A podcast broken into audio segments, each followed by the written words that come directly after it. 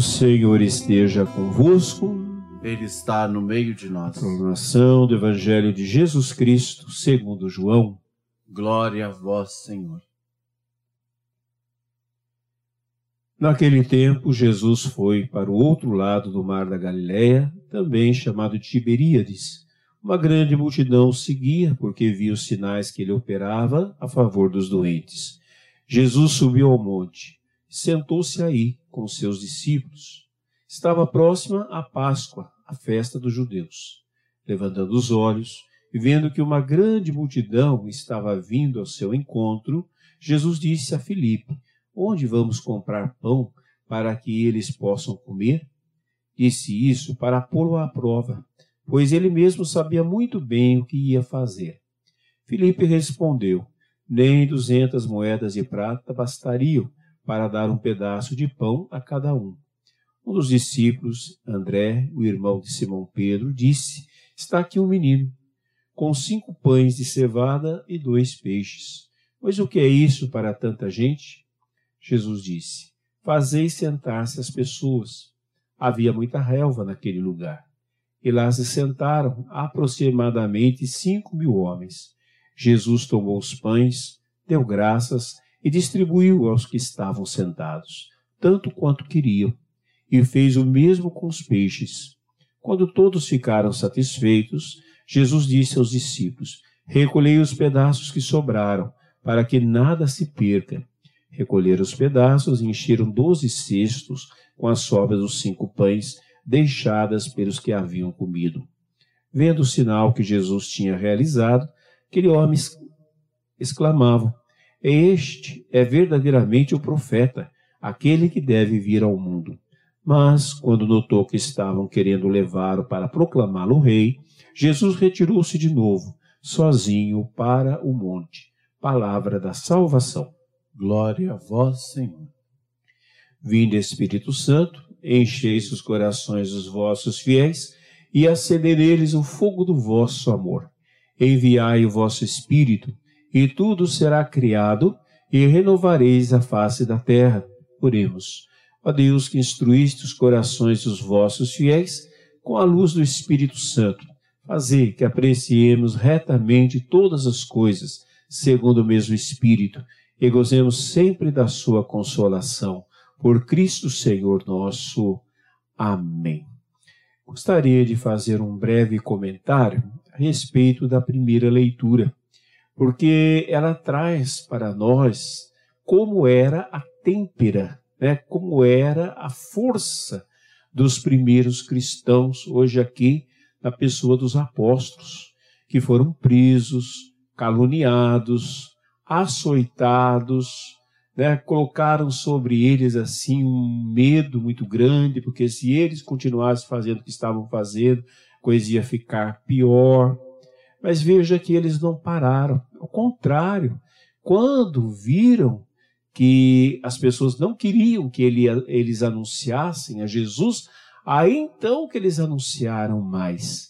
E isso talvez, isso deve nos ensinar, gente, que nós não podemos deixar que as barreiras que surgem, né, seja de alguém que não nos compreende, de alguém que não nos calunia, né? Nós sempre vemos pessoas falando mal da igreja, pessoas atacando, e a gente fica, quer tentar defender, nós queremos é, mostrar qual é a nossa razão.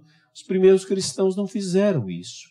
Eles não fizeram, até se sentiam contentes, felizes por sofrer em nome de Cristo. Mas uma coisa eles fizeram, cumpriram a sua missão.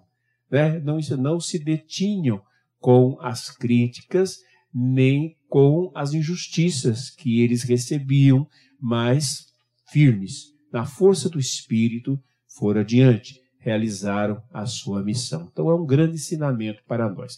Mas gostaria de falar um pouco mais do Evangelho de hoje. O Evangelho de hoje nos traz a multiplicação dos pães. João chama de sinais os milagres de Jesus. É, não são simples milagres, né? milagre realmente é uma coisa maravilhosa, uma coisa extraordinária. Quando a gente tem a oportunidade né, de ver o milagre, nós ficamos extasiados com o milagre, com certeza também aqueles que viram ali os pães se multiplicando também ficaram extasiados com o que estava acontecendo. Mas João queria ir um pouquinho mais fundo. Ele queria explicar o porquê daquele milagre. Então, no Evangelho de João, nós não encontramos a palavra milagre com facilidade, mas sim a palavra sinal. E ao multiplicar os pães, quais são os sinais que Deus nos dá? Em primeiro lugar, gente, é o sinal de que Deus provê na nossa vida, não é? É tão difícil a gente é, confiar em Deus em alguns momentos difíceis da vida, né? E achar que Deus vai suprir as nossas necessidades. Não sei se vocês viram, eles estavam numa relva, né? Ah, o Evangelho faz questão de dizer que eles estavam numa relva, num campo verdejante. Que isso nos lembra? Nos lembra o Salmo 22, né? Ou 23, em algumas traduções. Senhor é meu pastor, nada me faltará, em verde relvas me faz repousar. Isso fala do cuidado de Deus para conosco. É lógico que nós não entendemos o cuidado de Deus como algo mágico, né? A gente fica dormindo, a gente não faz nada e Deus faz tudo por nós. Com certeza não, né? Mas nós temos que, que entender que Deus vai encontrar caminhos, vai encontrar espaços para, nos, para prover as nossas necessidades. Porque a gente muitas vezes começa a desenhar diante da gente, digamos assim, um, futuro muito sombrio, né? A gente tem ouvido tantas más notícias, tantas previsões terríveis para o futuro. É lógico, não digo que vai ser fácil, né? O pós-pandemia, digamos assim, com certeza não será fácil. Mas nós temos que crer que o Senhor estará conosco e estará provendo de um jeito ou de outro, de uma maneira ou de outra, o Senhor estará provendo as, no, as nossas necessidades. Porque quando Jesus diz que Deus alimenta né, os pássaros, que Deus veste as plantas, ele não estava fazendo poesia, ele não estava contando uma historinha da carochinha, ele estava falando de uma coisa muito real. Né? Eu tive oportunidade de conviver um tempo com um padre que acreditava muito na providência divina. E a gente via coisas acontecendo, inclusive até mesmo de alimento que parecia que não acabava, de alimento que chegava, e coisas assim que mostravam de fato a providência de Deus na nossa vida. Ela existe, ela é possível. Né? De um jeito ou de outro, Deus vai nos mostrar caminhos. Ele se preocupou com aquelas pessoas que estavam ali. Era mais fácil dizer: olha, manda todo mundo para casa, não mandei vir todo mundo aqui, eu não tenho nada a ver com isso, o meu papel é anunciar a palavra de Deus, deixa as pessoas com fome, depois elas resolvem e vão embora. Não. Né? Ele vê que nós temos muitas necessidades, gente. Nós não somos puro espírito, né? nós não temos só necessidades espirituais, nós temos também necessidades materiais, né? verdadeiras necessidades. É certo que nós também criamos tantas necessidades que não são necessidades. De fato, nós não temos.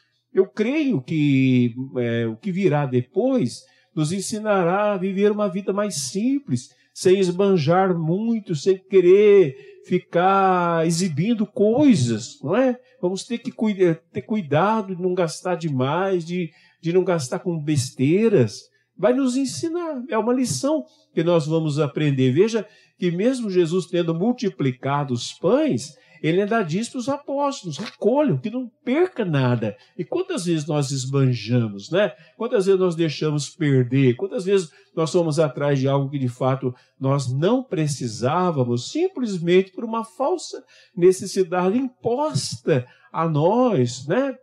pela mídia, imposta a nós, por nós mesmos, achando que é assim que tem que ser. Eu creio que nós vamos ter que mudar muita coisa, né? Nada será como já foi. Isso é uma verdade que nós vamos experimentar. Agora, é certo que nós temos necessidades. Enquanto estamos nesse mundo, precisamos de alimento, precisamos de moradia, né? Temos muitas e eu creio que Deus não faltará conosco que Deus não nos deixará sozinhos, sem o apoio, sem aquilo que nós precisamos. Então temos que nos imbuir desta fé, senão nós nos tornamos pessimistas e mais do que pessimistas, nós nos tornamos incrédulos diante da situação, né? Começamos a olhar, veja as pessoas que estavam ali, o tempo passando, a fome aumentando, e de repente as pessoas começaram a pensar: e agora? Eu tenho que ir embora, está longe, nós não temos comida, tinha muita criança ali, como que nós vamos fazer? Mas foi Cristo que teve a iniciativa. Ele que disse: como que nós vamos dar pão, né? É, meio que testando os apóstolos, digamos assim. Como que nós vamos dar pão? E aí vem André e apresenta aquilo que era, era possível, mas que na verdade era impossível. Ele falou: não temos. Nós temos aqui um garoto, né, com pão e alguns peixinhos, só isso que nós temos. E nós sabemos muito bem, gente, que as crianças não gostam de dividir essas coisas, né? Então o menino já tinha um pãozinho, seu peixinho, seu lanchinho na merenda, ainda tinha que dividir com os outros e não ia dar. Então é lógico, então parece que Jesus ele ele vai até mesmo aquilo que é bem possível. Primeiro, a quantidade e depois a dificuldade que a criança tem de dividir as suas coisas, né? Mas é a partir dali, veja, ele não tira do nada. Ele poderia ter instalado os dedos, ter caído o pão, ter caído o peixe do céu. Não, ele pega o pão que existia, o peixe que existia, e ele então multiplica, né? Eu acho que eu já contei isso uma vez aqui na paróquia, uma vez eu fui participar de um retiro, foi uma coisa que me chamou muita atenção. Era um retiro de jovens, num lugar bastante distante aqui da cidade, e era uma roça, né? Muito longe mesmo. E muita, muitos jovens foram sem se inscrever, simplesmente apareceram né, lugar que nós marcamos para ir, muita gente. E aí a equipe hum, tinha grande em nós, né? Uma fome grande em nós que é de Deus. Não é verdade? É de Deus. Quantas pessoas agora, meio que empurradas, ou para ter o poder ou para não deixar o poder, né? É assim que, que acontece com os chamados poderes humanos.